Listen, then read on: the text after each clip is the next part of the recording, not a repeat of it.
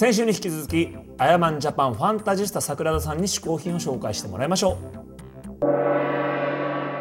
嗜好品 TV をご覧の皆様こんにちは、えー、今回私がご紹介する2つ目の嗜好品はじゃんこちら。ドラゴンクエスト10です。もうドラクエは多分皆さんこれご覧になってる方知らないという方やったことない方はまあいるかもしれないですけど知らないっていう方はほとんどいらっしゃらないと思うんですけども有名な「ドラゴンクエスト」シリーズの10作目が今年の8月に発売になったわけなんですけども実はですね私ドラクエをですねやったことが一度もなくてですねこの「ドラクエ10」で初めてあのやることになったんですけれどもあの、まあ、あのきっかけはあのお察しの通りですね。思いっきりあの旦那の影響を受けましてあの家にあったら家に帰ったら新しいドラクエがあったので、えーと、じゃあちょっと今までやったことなかったんですけどもやってみようと思って一人で始めてみたらですねまあ面白くてですねあのまず感動したのはやっぱりあのやったことなかったから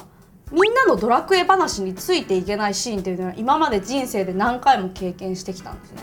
なんかホイミとかなんかベホイミとかあとなんかその酒場で友達を見つけてとかそういう会話みたいのに何のこっちゃんと思ってですねいつもそういう会話に入っていけなかったんですけれどもなんかその耳にしていた単語がこう一つ一つ分かっていく感覚というかあこれのことかみたいな。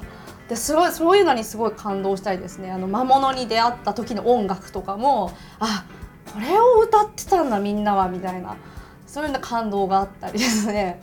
あとその宿屋に行って寝る時の「テレレレレレテッチンチン」っていう音とかあの携帯のあの着信音とかにしてる人いたんですけど今までそそっちが先なんですね私はそのドラクエスタートじゃなくてそう誰かの携帯で鳴っていたあの音を今このドラクエ10で確認している状態でそれもすごく楽しくてですね。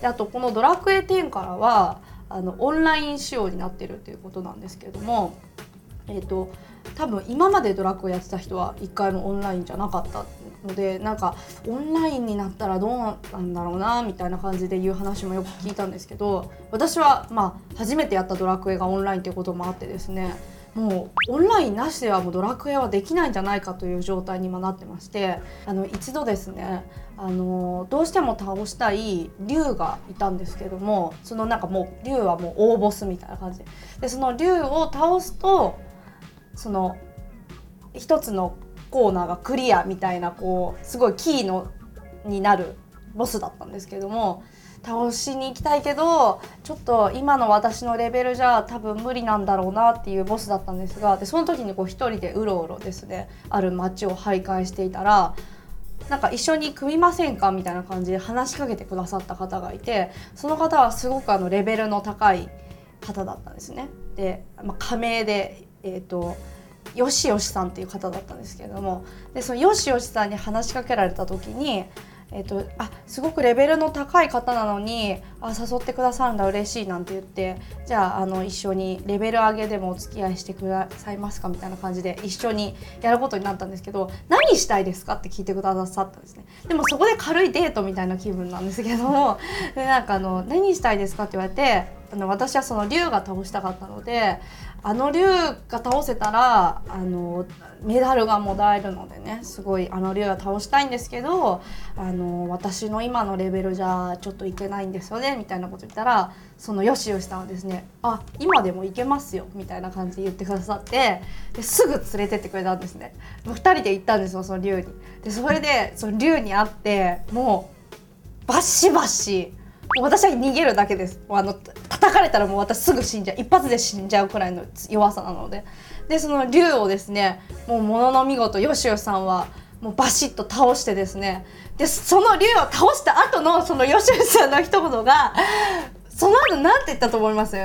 じゃあまたどこかでって言って去っていったんですよ。もうかっこいい。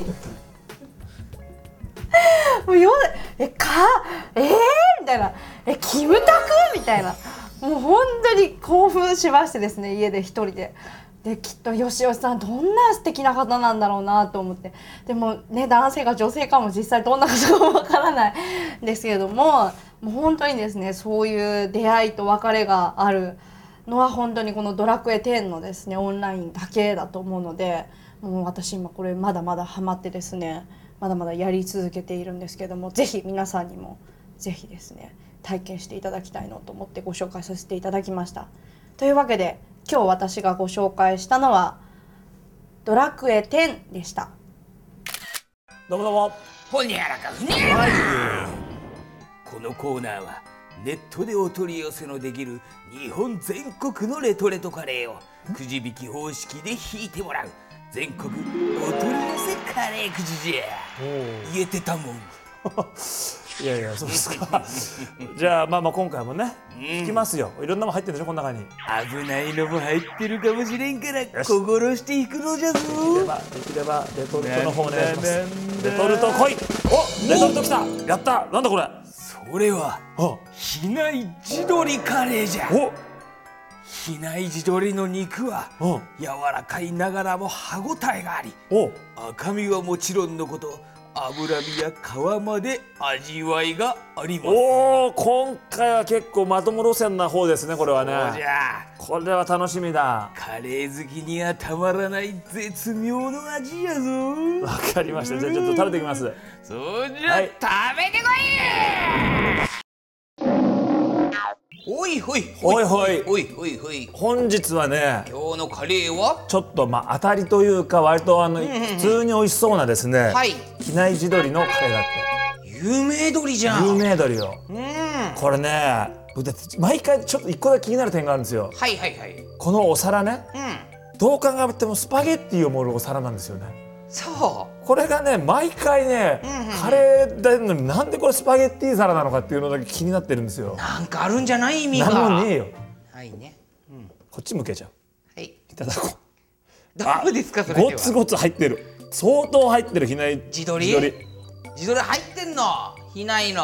うん。うまいに決まってるかこれ。これはねもうねうまいに決まってるというかあでも、うん。やっぱり鶏の味が強いからなんだろう、うんうんうん。カレーとん。焼き鳥丼を一緒に食べてるぐらい鶏の味がすごい。いいね。やっぱちゃんと考えてんだね。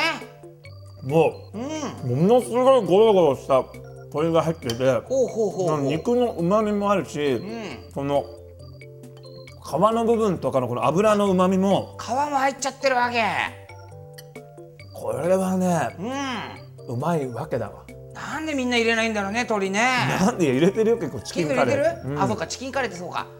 ははい。ね一品ですわこれは。ね。え、うん。はいこちらのカレーですけれどもなんとネットでお取り寄せができるんです。はい、嗜好品 TV のホームページからリンクを貼っておきますので、ぜひ嗜好品 TV のホームページ見に来てください。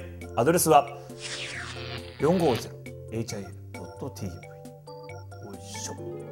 今回試行品を紹介してくれたファンタジスタ桜田さんの情報はこちら。